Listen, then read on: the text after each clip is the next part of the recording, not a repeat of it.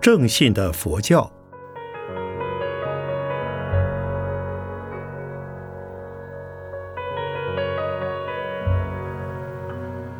圣严法师著。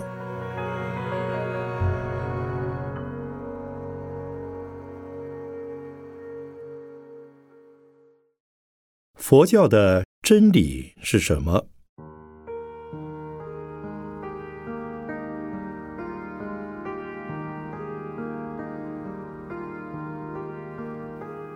瑜伽师地论真实一品，把真理叫做真实，分为四大类，称为四种真实。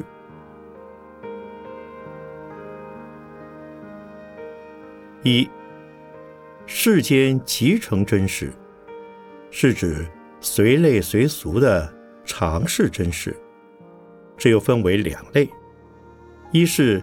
世间非人类所以为了真实；二是世间人类从自然及习惯中所幻觉的真实。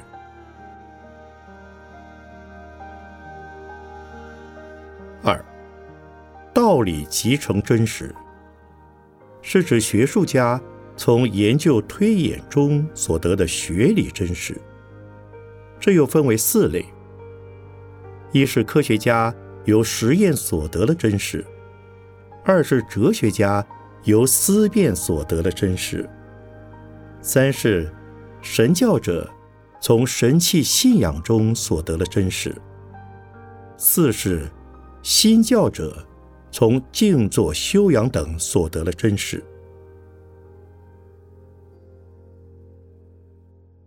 三。烦恼障净智所行真实，是指出世圣者以解脱智所证的真实。这又分为二类：一是小圣圣者声闻及缘觉所证的我空真实；二是大圣圣者所证一分我空的真实。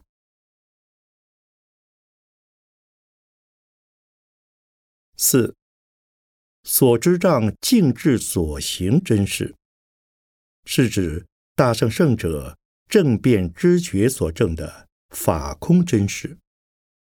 这又分为二类：一是菩萨分证的法空真实；二是佛陀满证的法空真实。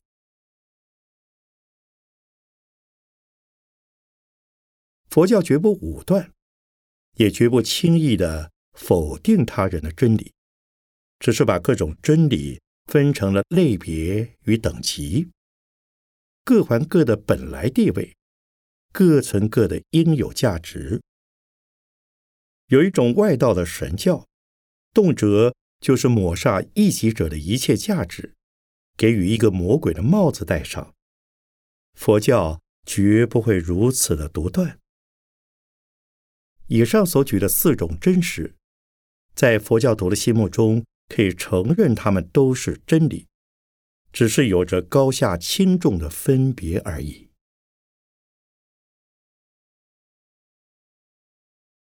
事实上，世间所谓的真理中，常识的真理是最经不起考验的。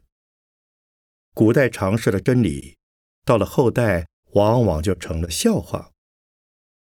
甲地尝试的真理，到了乙地，往往成了趣谈。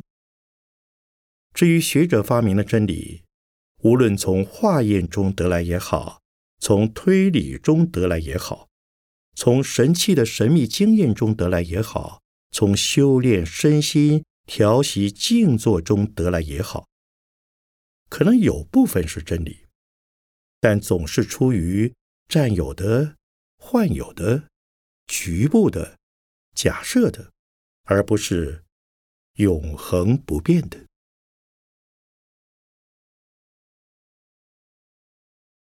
佛教的真理是我空及法空以后所得的结果。我空了，烦恼障断除；法空了，所知障断除。我空之后即解脱生死。法空之后，即不住涅盘。《金刚经》所说：“无我相，无人相，无众生相，无寿者相”，便是说明我空的境界。烦恼即菩提，正觉；生死即涅盘，即灭，便是说明法空的境界。非空非有，不落两边的中道妙理，也只有证了法空之后的人，才能亲自实证。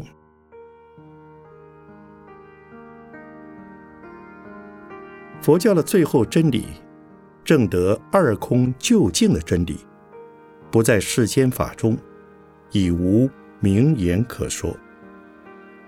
所谓离名言相，离心缘相。便是究竟真理，勉强给它标出名目，叫做一真法界或真如离体。但是，佛教的究竟真理虽然无可名状，它却并未离开世间万象。世间万象的某一项，也都是究竟真理的一部分。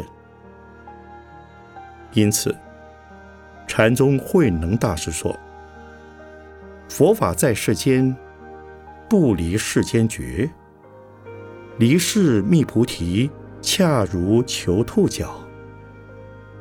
佛教的目的讲空，是空去我执的烦恼障，即法执的所知障，并不是要否定世间的万象。佛教的真理是在一个觉字。”唯有自觉，才能了生死；唯有自觉觉他，才能度众生；唯有觉醒圆满，才能成佛。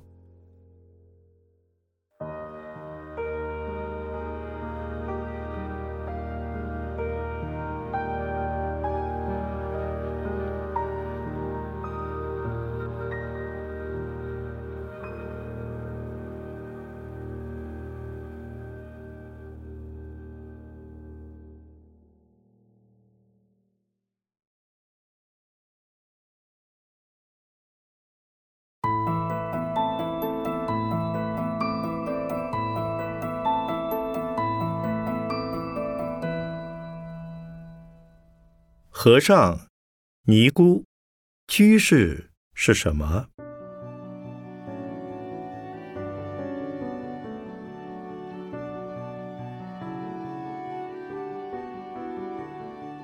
对于和尚、尼姑、居士这三种名称的本意，能够清楚的人恐怕不会太多。虽然这已是非常通俗的名词。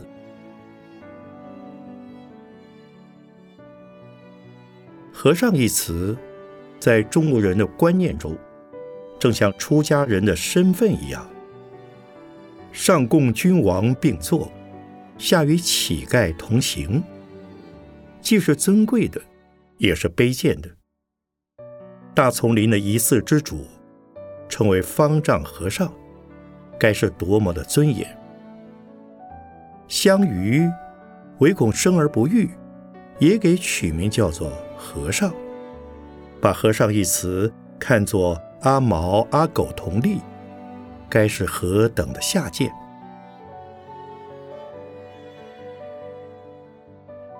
和尚是什么意思呢？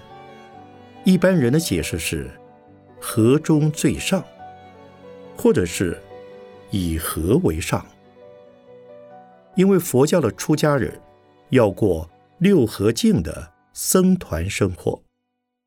那就是戒和同修，见和同解，利和同均，身和同住，口和无争，意和同悦。这又称为六合合。所以他们的解释似乎也有理由。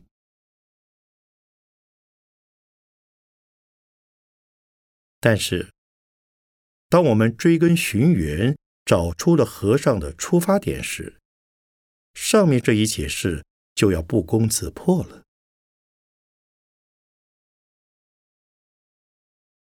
和尚一词，纯由于西域语言的音转而来。在印度，通称世俗间的博士为巫邪；到了于田国，则称和社或和蛇；到了中国，则译成了和尚。所以在印度的外道，也有和尚及和尚尼的。可见“和尚”一词，并非佛教的专有名词，但在佛教却有它的根据。佛教的律藏称剃度师及传戒师为乌波陀耶，“和蛇”一词就是根据这个而来。“和尚”一词更是汉文的讹误，最早见于汉文中的可能是石勒。崇信佛都城，而号佛都城为大和尚。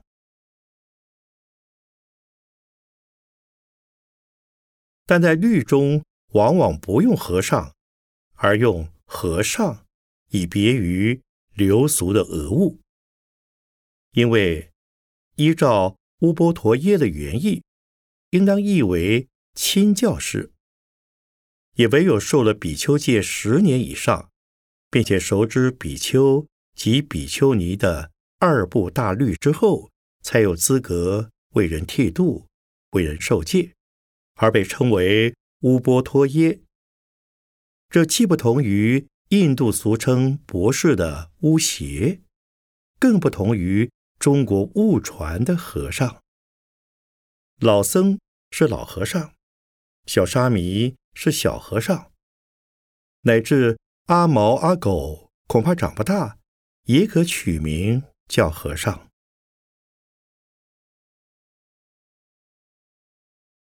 在佛教的律制中，初出家的叫做沙弥，意思是勤加策立，习恶行慈。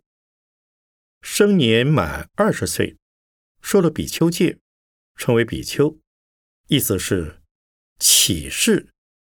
上起佛法，下起饮食。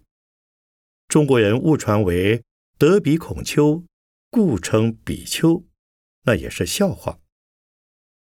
受了比丘戒的五年之内，不得做出家同道之师；五年之后，若已通晓戒律，时可以所学的特长作诗，称为鬼范师。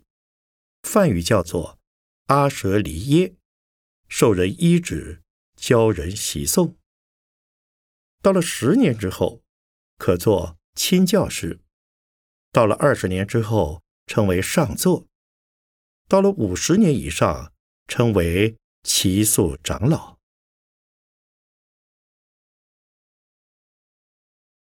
可见，中国对“和尚”一词的运用，实在是不伦不类、不合佛制的。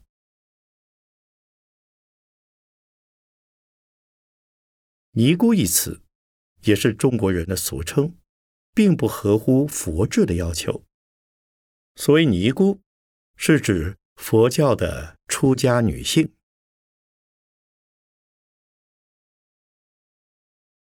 本来印度以尼音代表女性，有尊贵的意思，不限佛教的出家女性所专用。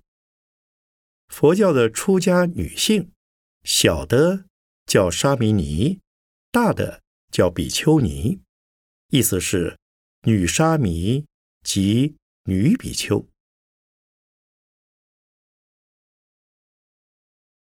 到了中国，没与未嫁的处女称为姑，故将佛教的沙弥尼及比丘尼称为尼姑，并没有侮辱的意思。所以在传灯录中，佛门大德常以师姑称尼姑，但到明朝陶宗仪的辍耕录中，以尼姑列为三姑六婆之一，那就有轻贱的意思。因此，晚近以来尼众姐妹们很不愿意人家当面称她们为尼姑。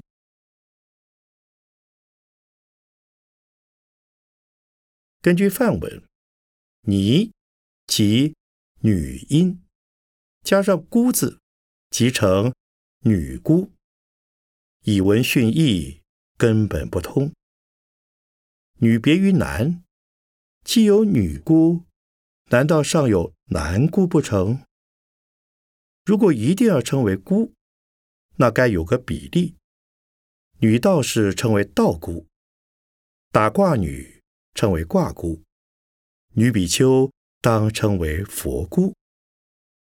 同时，耶教的女修士，中国人也该称她们为耶姑，否则就有厚此薄彼之嫌了。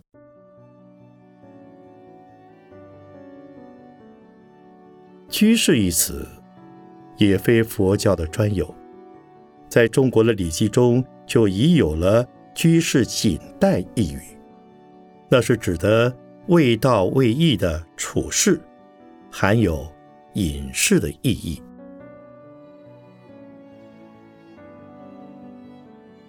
在印度，居士也不是出于佛教所创，梵语称居士为。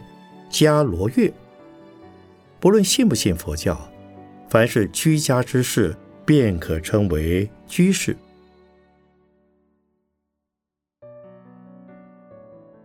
佛教对在家信徒尊称为居士的由来，大概是出源于《维摩经》。维摩诘共有四个尊称：方便品称为长者。文殊问极品，称为上人及大士；菩萨品等，则称为居士。因据罗什、智者、玄奘等大师的解释，维摩诘是东方阿处佛国的一生补处菩萨，示现在家相化度众生，所以用居士一词称在家的佛教徒。也含有尊为大菩萨的意味在内了。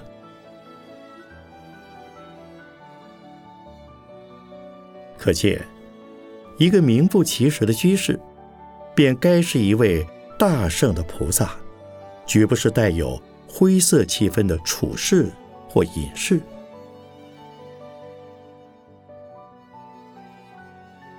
然在《长阿含经》中。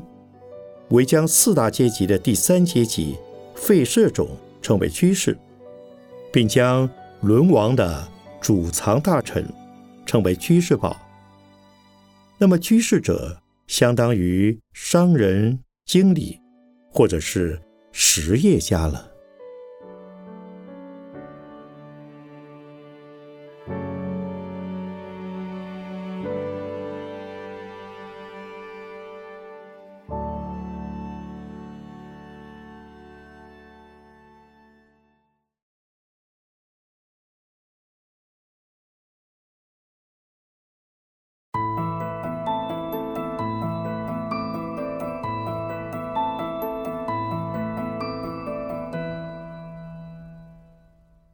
禅师、律师、法师是什么？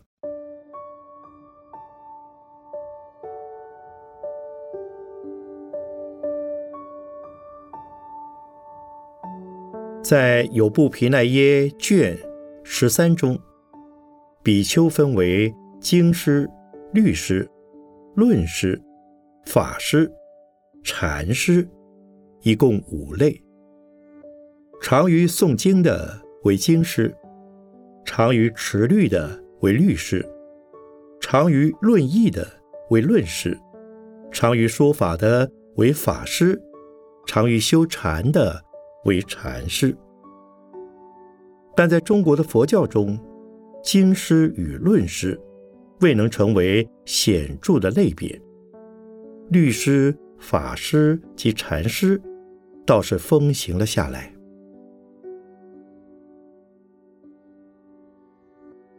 禅师本来是指修禅的比丘，所以《三德指归》卷一说：“修心静虑曰禅师。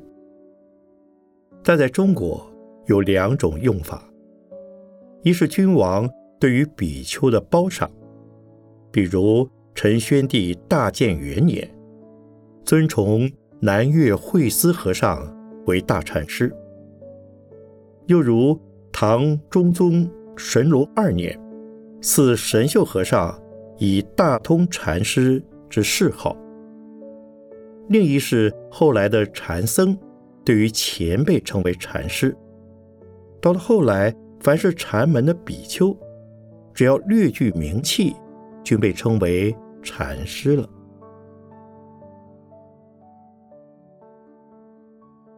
律师是指善解戒律的比丘，学戒持戒，并且善于解释处理以及解答有关戒律中的各种问题者。才可称为律师。律师在佛教中的地位，相当于法律学者、法官、大法官。一般的比丘、比丘尼要求持戒不犯，未必通晓全部的律藏，所以比丘如要做一个名副其实的律师，实在不简单。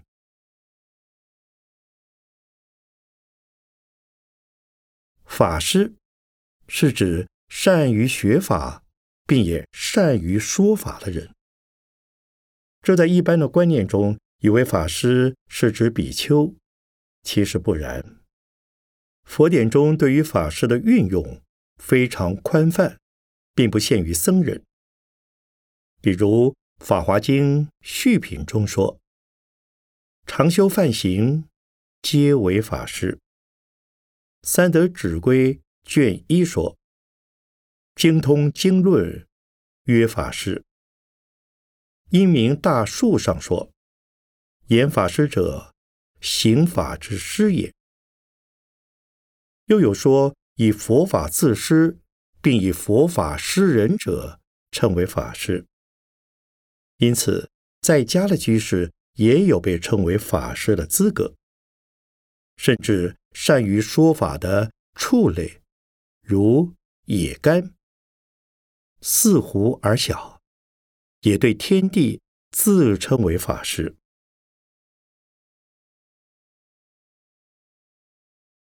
基于这一理由，道教受了佛教的影响，也称善于符箓的道士为法师。与晚晋成立的礼教。也受佛教的影响，把他们的教士称为法师。可见“法师”一词并不是佛教比丘的专用称谓了。